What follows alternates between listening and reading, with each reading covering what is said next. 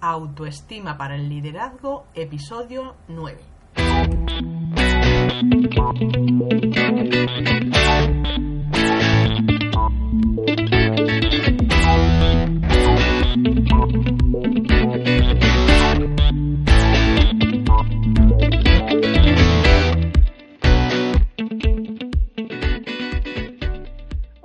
Bienvenidos a todos. Eh, una semana más, aquí tenéis el programa Autoestima para el Liderazgo, que sabéis que es podcast y que también tenéis eh, semanalmente en el canal de YouTube. Eh, hoy estoy encantada de tener para vosotros una entrevista con Maggie Rojano. Ahora os voy a contar porque es una persona súper especial que hace de todo. Pero antes de empezar, ya sabéis que si queréis encontrarme, podéis en estivalisbilbao.com, donde tenéis todos los episodios del podcast, el blog y para aquellas personas interesadas en ganar confianza y dejar su trabajo, un programa específico para vosotros y sesiones individuales. Bueno, ahora sí vamos a empezar. Eh, encantada de poder presentaros a Maggie. Maggie es licenciada en, Ciencias de la Información, está especializada en marketing digital, también en estrategia de comunicación online. Es una persona súper inquieta que no solamente se encarga de crear estrategias de social media, eh, campañas de publicidad, sino que además te enseña con sus formaciones tanto presenciales como online todo lo que ella sabe para que tú te puedas convertir pues en la persona que lleve su negocio adelante utilizando eh, la facilidad que nos dan las redes sociales. Bueno, Maggie, bienvenida y muchísimas gracias por concedernos un ratito. Pues muchísimas gracias a ti por invitarme y por esa pedazo de presentación, que vamos, estoy encantada. Bueno, bueno, yo no me invento nada. Esto lo vais a poder comprobar escuchándola y a los demás eh, también podéis seguirla por las redes y podéis buscarlas porque la verdad es que vais a encontrar cosas por lo menos originales. Bueno, yo tenía muchas ganas de entrevistarte porque eres de esas personas que, que se ha hecho a sí misma, ¿no? y ahora mismo eres una emprendedora digital de pro, pero tú en tus comienzos eh, trabajabas por cuenta ajena. Entonces, cuéntanos cómo fue tu experiencia trabajando por cuenta ajena.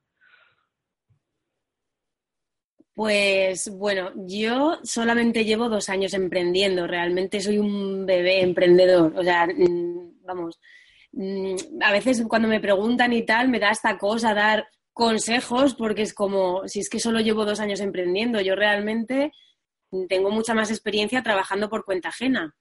Pero cuando trabajaba por cuenta ajena, pues mm, yo ya sentía dentro de mí cierta insatisfacción porque me daba cuenta de que el mundo digital era, era imparable, era un filón y yo estoy en redes sociales como usuaria desde el nacimiento de las redes.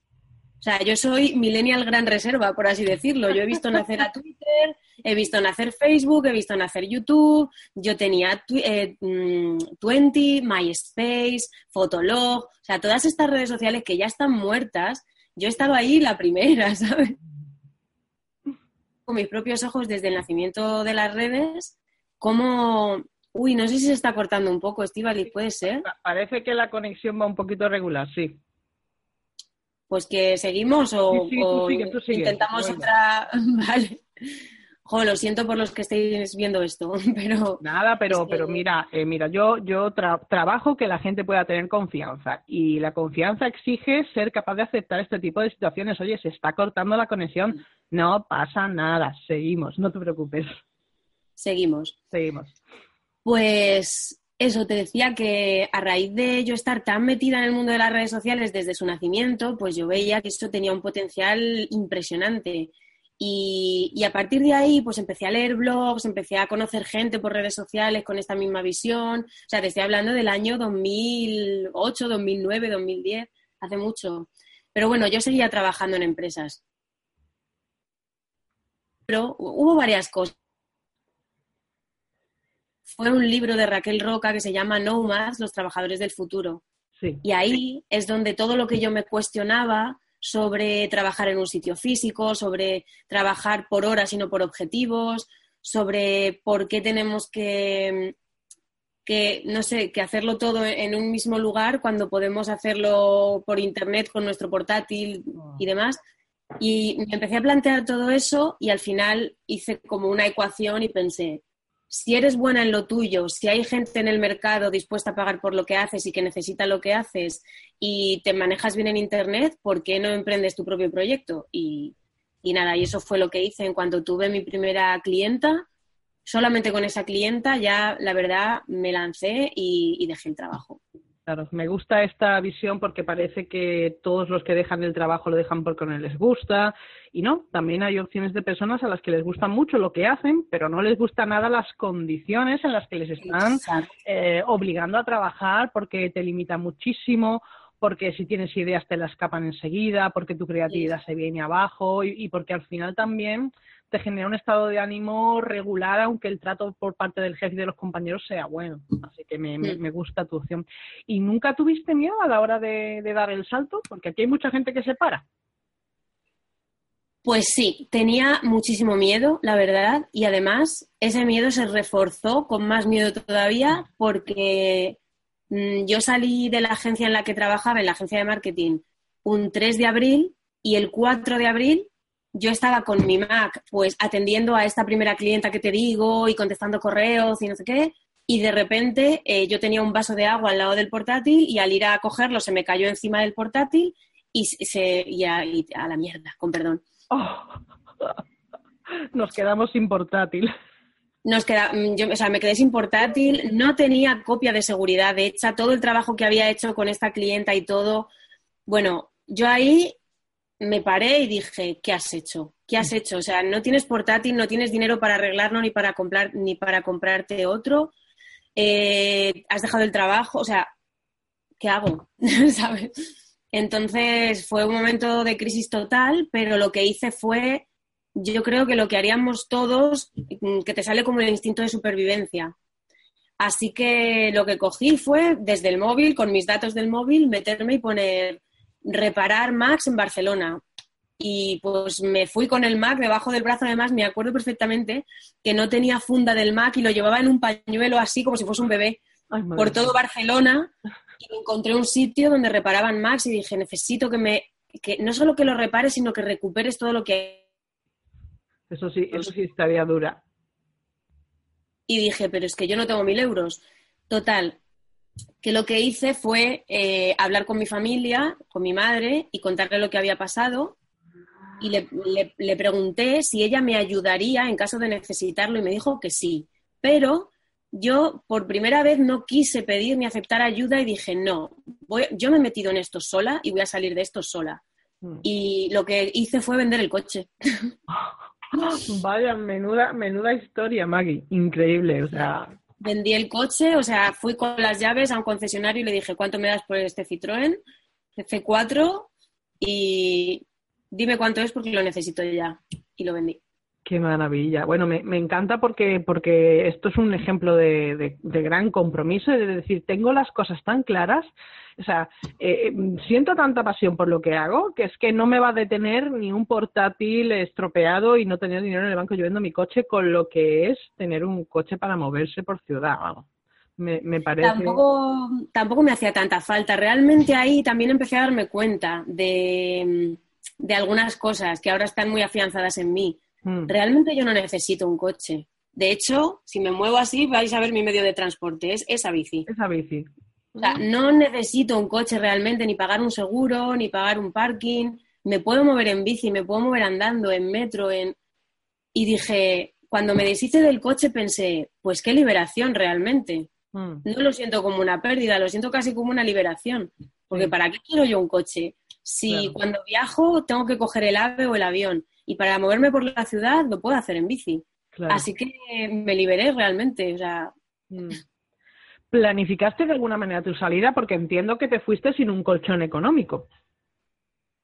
Pues mira, planifiqué mi salida, eh. pero la parte económica no era tan, tan, tan relevante en esta estrategia. Mi estrategia estaba mucho más enfocada creo que este matiz es importante porque no sé cómo lo, veré, cómo lo verán la gente que, esté viendo esto. en mi caso, la estrategia que yo planifiqué no estaba enfocada al tema dinero, sino al tema de que yo quería quedar muy bien con la empresa con la que trabajaba y quería hacer esa transición de la manera más óptima. Pero no a nivel económico, sino a nivel de calidad. Sí. ¿Sabes? No sé si me explico. No a nivel cuantitativo, sino a nivel cualitativo. Mm.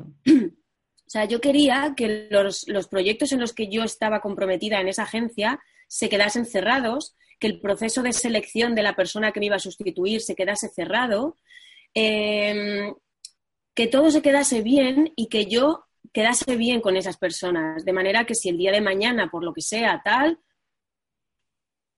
Ahí, está la opción de que te vuelvan a llamar. Eh, espera, porque creo que se está cortando otra vez la conexión. Sí, sí, se corta un poquito.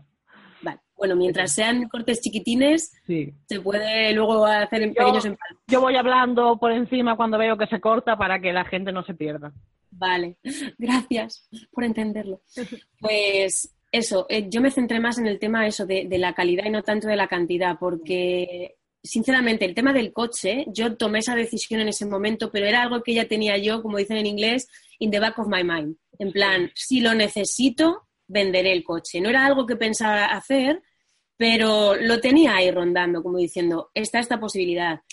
Ahorros, realmente no tenía, no tenía ahorros, esa es la verdad. Tenía una clienta para la que trabajaba como asistente virtual en ese momento, mm. haciendo tareas muy diversas de marketing digital. y, eso fue, pero te digo eso, que mi estrategia, que todo el proceso fuera genial para todas las partes y no tanto en el tema del dinero. El dinero, es que yo tengo una teoría sobre el dinero, no sé. Cuéntanosla, cuéntanosla que seguro que es interesante. Es que yo de verdad, Estivaliz, creo que si tú eres buena en lo que haces, si crees en lo que haces, si quieres ayudar y si quieres aportar, es que el dinero es la consecuencia de eso. Es que viene, te lo aseguro, viene. Viene a ti como las, las hormigas a la miel. Totalmente. O sea, yo mm, lo digo y no me avergüenzo y no me parece que sea de ser chula ni nada. Yo no tengo problemas económicos, pero tampoco estoy obsesionada con el dinero, ni estoy todo el rato hablando de dinero, ni, ni me apego al dinero, ni nada. Pero es que el dinero viene a mí porque yo me estoy obsesionada con ayudar a la gente. A veces incluso anteponiendo mi salud por encima y eso me hace mucho, mucho mal. Eso lo tengo que, me lo tengo que mirar. Yo sí te entiendo perfectamente. Yo hice de hecho lo mismo que tú a la hora de marcharme. Yo me fui de un día para otro, pero la realidad es que yo le di la opción de que yo seguiría trabajando desde mi casa durante un mes para que tuviera tiempo de encontrar a alguien y como lo mío fue una decisión meditada, yo ya directamente dejé cerrado todos los temas que yo tenía, los dejé todos lo mejor posible para que la persona que se lo encontrara ya se lo encontrara posicionado y no tuviera ninguna duda. Y bueno, por supuesto, si necesitaban algo me podían llamar pero yo sí que me marché con, un fondo porque es que hay personas que no tienen esa mentalidad tan clara que tienes tú y, empiezan a angustiarse cuando ven que no ingresan y entonces todo su foco, como tú dices, en vez de en ayudar a los demás, está en, en, necesito dinero, necesito dinero. Y entonces de ahí viene el bloqueo. Por eso, para este tipo de personas, yo siempre recomiendo que si se van de su trabajo, tengan un colchón que les permita poner foco 100% en su trabajo y en ayudar a los demás. Mm. Hombre, Sí, tienes toda la razón. De hecho, yo no, o sea, es mi experiencia la que yo cuento, pero no, mm. no podría recomendárselo a nadie, claro. A mí me salió así, es verdad que me pasó lo del portátil y lo del coche y, muchas angustias ahí entre medias, pero bueno, luego yo he seguido perseverando y al final pues llegó un punto en el que yo vivía de mi proyecto, dejé la asistencia virtual para abrir Social Maggie y vivo de Social Maggie muy a gusto desde entonces. Pero eh, tanto como para recomendar, sigue los pasos que yo he seguido, hombre, pues no. Pero, por ejemplo, mm, iba a decir algo y se me ha olvidado, espera, a ver si lo, a ver si lo recupero. Mm, ¿Qué era, qué era? Sobre el tema del dinero. Bueno, la, cuestión... Ah. dime, dime, ya te has acordado. Ya me he acordado. A mí una cosa que me ayudó muchísimo, muchísimo para tomar la decisión de salir del trabajo que tenía y montármelo por mi cuenta y todo eso fue pensar. Y esto me lo dio, me dio la clave una, amiga que, o sea, era, era, una chica con la que trabajaba, pero que, ya con el tiempo pues se convirtió en amiga. Hmm. Peor. ¿Qué es lo peor que puede pasar? Pues lo peor que puede pasar, pero además por escrito, ¿eh? lo peor que puede pasar es que no me salgan clientes, que tenga más gastos que ingresos, que hmm. no tenga para pagar el alquiler, que no tenga para comprar comida, que no tenga para que, no es que no me salga un cliente en los próximos tres meses, que se me rompa el ordenador. ¿Qué es lo peor que puede pasar? Pues es, todo eso es lo peor que podría pasar, ¿no? Mm. Vale, ¿qué podríamos hacer ante esa circunstancia tan horrorosa? Eh, ¿Es de vida o muerte? No, realmente no es de vida o muerte. Mm. O sea, incluso aunque todo eso pasara, yo podría pedir un préstamo o a, o a alguien conocido o incluso a mi banco o, ¿sabes? Un préstamo de 5.000 euros para comprarme otro portátil y volver a empezar. O sea, todas las, todos los escenarios terribles que yo me imaginaba no eran de vida o muerte. Mm. Porque incluso el peor escenario posible, la solución era coger mis cosas y volver a Madrid, a casa de mi... De tu, familia, sí. Barcelona. Entonces, el peor escenario posible no me parecía... No me parecía tan malo. Tan grave. ¿Sabes? Entonces mm. dije, no es para tanto, simplemente hazlo. Y si todo sale mal, una de dos, o vuelves a casa y, vuelves a, resurgir de las cenizas, o vuelves a echar currículums en un montón de agencias de marketing y ya te cogerán en alguna. Ya está. Eso fue lo que... No, no, no, desde luego ese planteamiento es genial y de hecho ese ejercicio que como tú has dicho se llama el peor escenario posible es el que utilizan las fuerzas especiales americanas, o sea, cuando tienen que tener tienen que realizar algún tipo de misión súper peligrosa, lo primero que hacen es no solo estudiar todas las condiciones de la información que tienen, sino imaginarse que podría salir mal porque de lo que se trata es de llevar súper estudiado el tema para que si surge, tú en, cuestión de segundos seas capaz de reaccionar. Porque claro, en esos escenarios estamos hablando de, efectivamente de vida o muerte. Pero eso extrapolado a la vida diaria es, un ejercicio magnífico porque además también te permite darte cuenta que lo que tú te imaginabas en la cabeza no es tan grave como lo que luego has puesto en el papel. Y que de lo del papel te sale una o ninguna de las cosas, vamos. Eso es. O sea, las posibilidades de que ocurra un escenario terrorístico son muy, son muy pocas. A mí me ocurrió. Sí.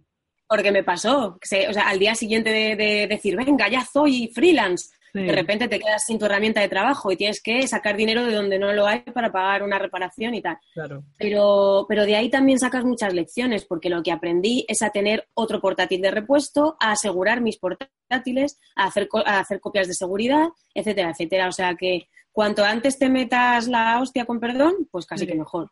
Claro, luego también suelo decir que cuando tú quieres algo, hacer algo grande con tu vida, el universo te pone a prueba. Porque claro, si alguien se va y dice, sí, sí, yo quiero emprender porque esto es mi vida, se me ha roto el ordenador, Buah, ya no voy a hacer nada porque qué fracaso, porque tengo que volver atrás. No, no, ahí es cuando tienes que dar todo y realmente tienes que demostrar que eso que dices que quieres, lo quieres tan de verdad que eres capaz de vender el coche, de volver a trabajar por cuenta ajena, hacer lo que sea. Pero la gente que se lo, lo de volver a trabajar por cuenta ajena o volver a casa se lo toman como un fracaso y no como un aprendizaje, que es lo que tú has hecho. Mm. Yo no, ese creo que es el punto, que yo no lo veía como un fracaso. Totalmente. Para mí, volver a casa era simplemente, bueno, algo que estaba ahí, de decir, bueno, pues si todo sale mal, vuelvo a casa, cojo fuerzas y vuelvo a arrancar otra vez hacia la dirección que decida en ese momento. Pero no era un fracaso, era simplemente decir, es esto, no es de vida o muerte, ya está. Y ahora que hay tanta gente vendiendo cursos para que la gente aprenda a, a gestionar un negocio y tal, ¿tú qué conocimientos de negocios tenías? Porque, vale, de tu nicho sabías muchísimo y tenías muy claro, pero oye, gestionar un negocio es mucho más que saber hacer tu trabajo. Entonces, ¿tú qué formación o qué conocimientos tenías para Mira, de, esto? De un millón de libros, porque eso sí, que me encanta leer muchísimo y también me gusta mucho escuchar podcast.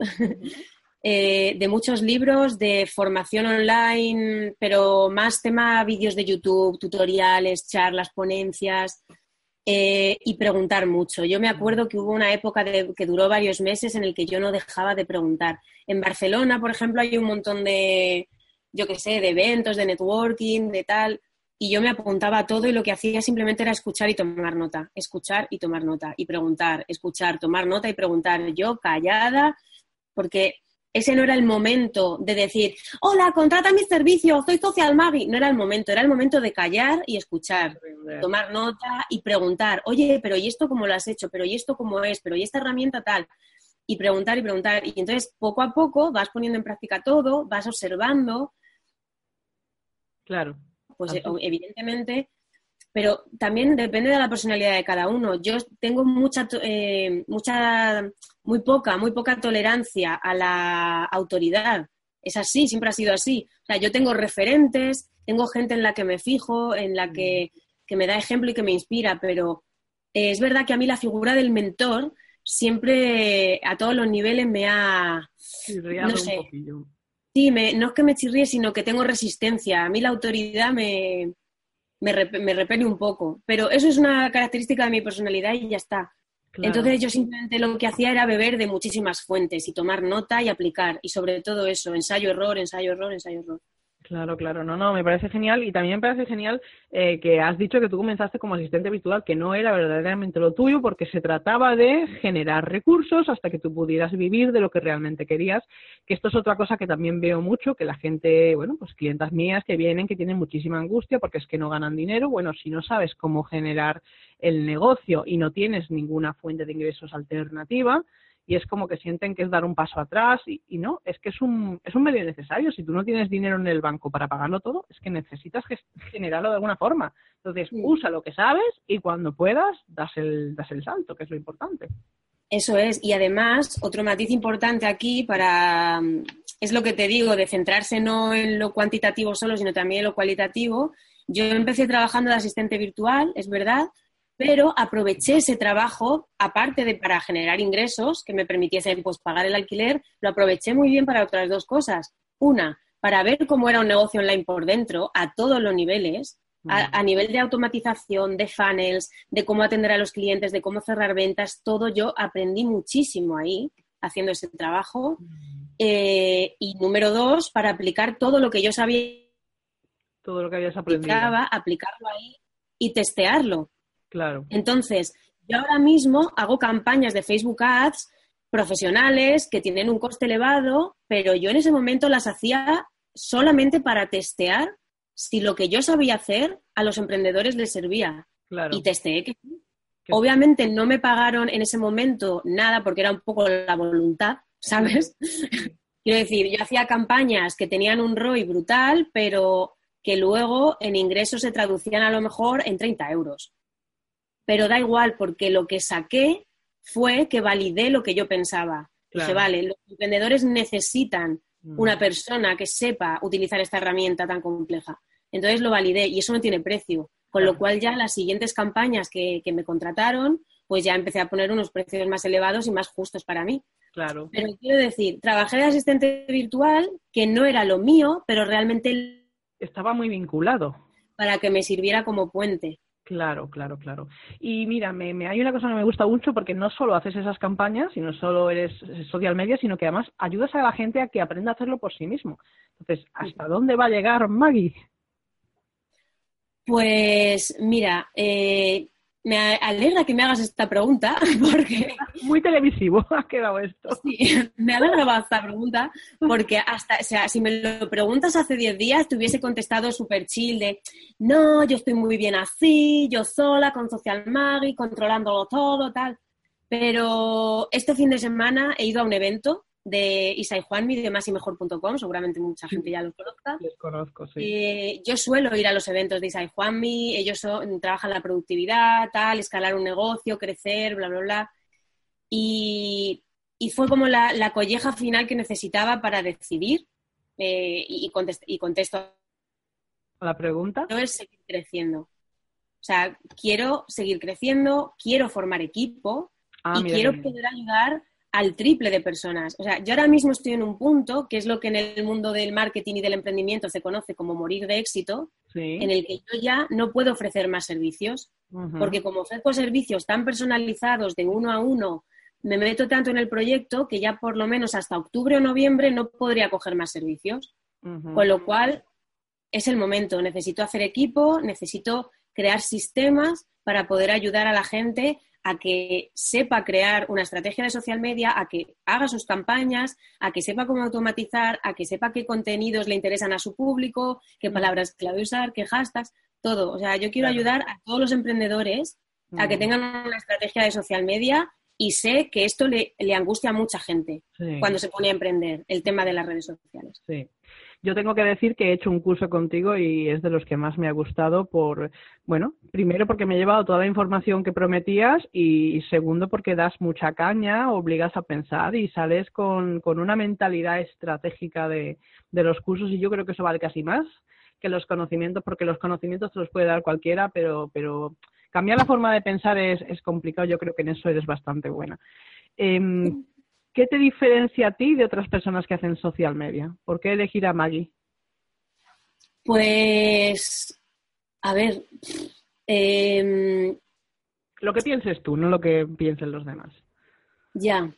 A ver, yo es que creo sinceramente y, creo que se nota porque sin que yo lo diga me lo han dicho que me, encanta mi trabajo. O sea, mm. que me, me, gusta mucho estar en... O sea, todo lo que es el mundo de Internet, la cultura de Internet, me apasiona. Creo que vivimos en la mejor época de la historia. O sea, me siento súper afortunada de haber nacido a finales del siglo. Em, o sea, es que para mí las redes, el social media en general es como, es como la columna vertebral de, nuestra sociedad hoy en día y no es broma. O sea, creo que realmente lo es a nivel social, cultural, a nivel político, a mm. nivel relacional, a nivel conductual, a nivel todo. Todo. O sea, es, es la piedra angular de, nuestra sociedad hoy en día. Y, y por un lado es una herramienta potentísima y por otro lado también hay que tener cuidado porque no venimos con un libro de instrucciones de cómo manejar una vida virtual y una vida real, y eso el cerebro eh, las está pasando canutas para poder asimilarlo. Entonces, eh, yo estoy muy metida en todo esto, me interesa y, es que no, no, me imagino dedicándome a otra cosa. Entonces, ¿por qué elegirme a mí y no a otro? Mm, yo en ese sentido no tengo ningún problema con el tema de la competencia. O sea, no sería la la primera vez? Que, mando a una persona a, la competencia por el motivo que sea, porque creo que la va a ayudar mejor, porque creo que sus personalidades son más afines o por lo que sea. Yo lo que tengo clarísimo, y no me preguntes por qué, es que no me va a faltar trabajo. No, no, es que esa, es directamente la actitud. Así que. Tengo clarísimo que no, porque simplemente creo que ayudo a la gente y, y sé que me encanta lo que hago. Entonces, no sé, atraes a, la gente con la que quieres trabajar y ya, no hay más. Es, así, es, funcionamos de esa manera. Yo creo que el entusiasmo es un imán y, cuando está, está y cuando no está no se puede fingir, creo yo. totalmente. ¿Qué cualidades crees que necesita un buen emprendedor? Uf, pues mira, eh, mucha tolerancia, mucha tolerancia a la frustración, porque es muy frustrante ser emprendedor a muchos niveles a nivel de que las cosas salgan mal, a trabajo y decir mm, no tengo trabajo, eh, a nivel de aburrimiento, porque hay muchos, o sea, es un trabajo muy exciting porque estás todo el rato haciendo cosas, pero también hay tareas muy tediosas que tienes que hacer. Y antes de que, de que, llegues al nivel de delegarlas a otra persona, tienes que hacerlas tú. Y eso es un rollo. tienes que estar dispuesto a pasar por ahí también. Totalmente. Hay que aprender a todo eso para que luego cuando lo delegues no te lleves chascos, que es lo que pasa muchas veces. Mm. Básicamente, ser emprendedor es asumir que vas a vivir en una montaña rusa constante, que vas a mm. tener picos muy altos y picos muy bajos, mm, tanto emocional como económicamente, laboralmente.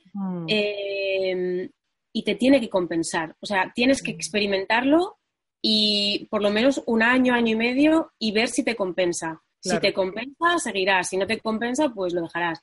Los datos son bastante. Mm, son bastante. Uno de cada dos, de cada dos personas que emprende un proyecto en Internet lo deja. Claro. O sea, la mitad. La mitad de las personas que emprenden un proyecto en Internet en los primeros tres años abandona. Claro, todo lo que has dicho es muy importante, pero yo añadiría que es importante que el sueño sea tuyo, porque muchas veces la gente no sabe qué hacer y por emprender escoge cualquier cosa y no. Tiene que ser algo, como tú dices, que te apasione, que te guste tanto, que seas capaz de vender tu coche para comprar un ordenador, porque es que sin eso no vives. Entonces yo creo que, que el sentirse apasionado por lo que haces te permite superar esas tareas tediosas, aceptar la frustración y todo esto y poder seguir adelante y ser uno de esos dos que sí, sí lo consigue. Eh, termíname la frase. Emprendedores, ni se os ocurra.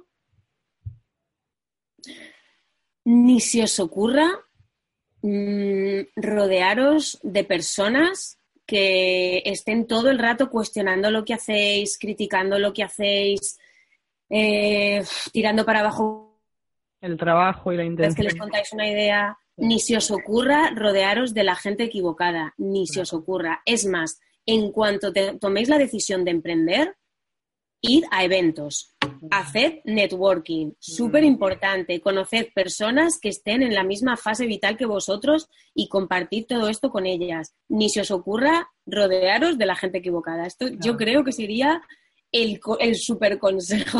Sí, sí, sí, sí, sí. Así fluye energía que es como la tuya, te refuerzas y cada día pues estás más fuerte y si un día lo tienes malo, pues sabes que cuentas con gente que te va a servir de gran apoyo. Y aparte, toda esa gente que vas conociendo en el camino, en este nuevo camino que eliges, es gente que te ayuda no solo a nivel emocional y de apoyo, que también, sino a nivel laboral. Es gente que, que te conecta con otras personas que al final te contratan, que al final tal. Y yo no podría, y esto lo diré, vamos, todos los días si hace falta, yo no podría no podrías estar haciendo lo que fuera por la gente. Claro. Si no fuera por toda la gente que he conocido, yo no podría. No podría. O sea, estaría sin clientes y que no, que no podría. O sea, yo estoy viviendo de esto por las personas que he conocido. Claro. Y ya está. Bueno, ya para terminar, que yo sé que tú lees mucho, lo sabía de antes, pero nos lo has confirmado porque me has dicho que te has formado en negocios leyendo libros básicamente. Recomiéndanos un libro que a ti te haya cambiado la vida de alguna manera. Pues bueno, eh, uno lo he dicho antes, de Raquel Roca, Nomads, es que siempre hablo de este libro, pero es que llegó a mi vida en el momento que lo necesitaba. Ese fue uno. Otro fue un libro que se llama Conversaciones Cruciales y me pareció crucial, valga la redundancia, leer este libro porque me ayudó a aprender a negociar, a aprender a poner en valor lo que yo necesitaba y, y, a, y eso, ya que hubiese un equilibrio entre lo que la persona necesita y lo que yo necesito. Y esto lo he en mi proyecto. Claro. Eh, cuando me fui de la agencia, también tuve esta eh, una conversación crucial con mi jefa. yo cierro ventas todos los días con clientes, con lo cual necesito tener estabilidad de, negociar y de tener conversaciones cruciales cada día. Claro. Eh, aprender a, convencer, a persuadir, a dar mis argumentos, a poner en valor mis necesidades. Esto para mí fue bastante clave también. Qué importante, qué, qué interesante lo que, lo que nos estás contando. Bueno, pues eh, antes de terminar, cuéntale a la gente dónde puede encontrarte, porque habrá gente que sepa perfectamente quién eres y habrá gente que te estén descubriendo ahora y digan, esta chica me interesa, ¿dónde podemos encontrarte? Pues me podéis encontrar en soysocialmagui.com y si no, pues en mis redes sociales, en Facebook Magui Rojano, me podéis agregar como amiga. En Instagram estoy magui.socialmedia, en LinkedIn Magui Rojano y luego tengo el podcast Vete a la M, donde hablo de pues todas aquellas cosas que tendencias, etcétera. Así que me podéis encontrar entonces. Genial, pues ha sido una entrevista mm, que me ha encantado y ha sido muy diferente de las que he visto hasta ahora porque, bueno, pues antes eran personas a lo mejor que se habían dedicado a emprender casi toda su vida y, y tú no, tú has eh, tomado el camino después de haber probado el trabajo por cuenta ajena y, y, lo que te he dicho antes, que me gusta que haces exactamente lo mismo que hacías antes, pero ahora lo haces a tu manera y bueno, ha sido una lección de desarrollo personal para la gente que nos está escuchando impresionante. Eh, ¿Quieres añadir alguna cosita más antes de despedirnos? Nada, que simplemente espero que, todo esto que hemos hablado a la gente que lo vea les sirva, porque al final es que este es el único objetivo, que sirva, que sea útil. Si es útil, porfa, si estáis en YouTube, dejárselo en comentarios a Estivali y decirle que ha sido útil, porque esto para la gente que nos está viendo, a Estivali necesita que le deis feedback para que ella para poder saber qué, necesita la gente, qué quieren, claro. Exacto, qué tipo de temas os gustan. Si yo he comentado algo que os ha parecido interesante y os gustaría que Estivali tirase de ese hilo, hacédselo saber para que ella llame a otro experto y hable de ese tema. Claro. Eh, esto, o sea, es más para la gente que nos está viendo, interactuar con el contenido, porque si interactuáis con el contenido, esa persona que hace el contenido os dará más de eso que os gusta. Así que no seáis sujetos pasivos, sino Mm, comentad abajo qué os parece, qué, qué, queréis saber. Ha sido genial. Bueno, muchísimas gracias por acompañarnos hoy, por ayudarnos con todo lo que sabes. Eh, a todos vosotros ya sabéis que la semana que viene habrá más. Eh, tanto de contenidos propios como de entrevistas interesantes como la de hoy, que ella dice que espera que sea útil. Yo estoy completamente convencida de que lo ha sido, porque ha dicho cosas súper interesantes y que son verdades que muchos estáis en casa pensando que solo os pasan a vosotros, pero no. Con este tipo de entrevistas podéis comprobar que realmente le pasan a más personas. Así que nada más por hoy. Muchísimas gracias a Maggie, muchísimas gracias a vosotros por estar viendo los vídeos, como ya dice, por comentar, eh, por pedir más cosas, que ha habido gente incluso ha, pedido por email eh, ciertos entrevistados y nada más. La semana que viene tendremos mucho más, tanto en el canal de YouTube como en el podcast. Muchísimas gracias y hasta la semana que viene. Adiós. Gracias.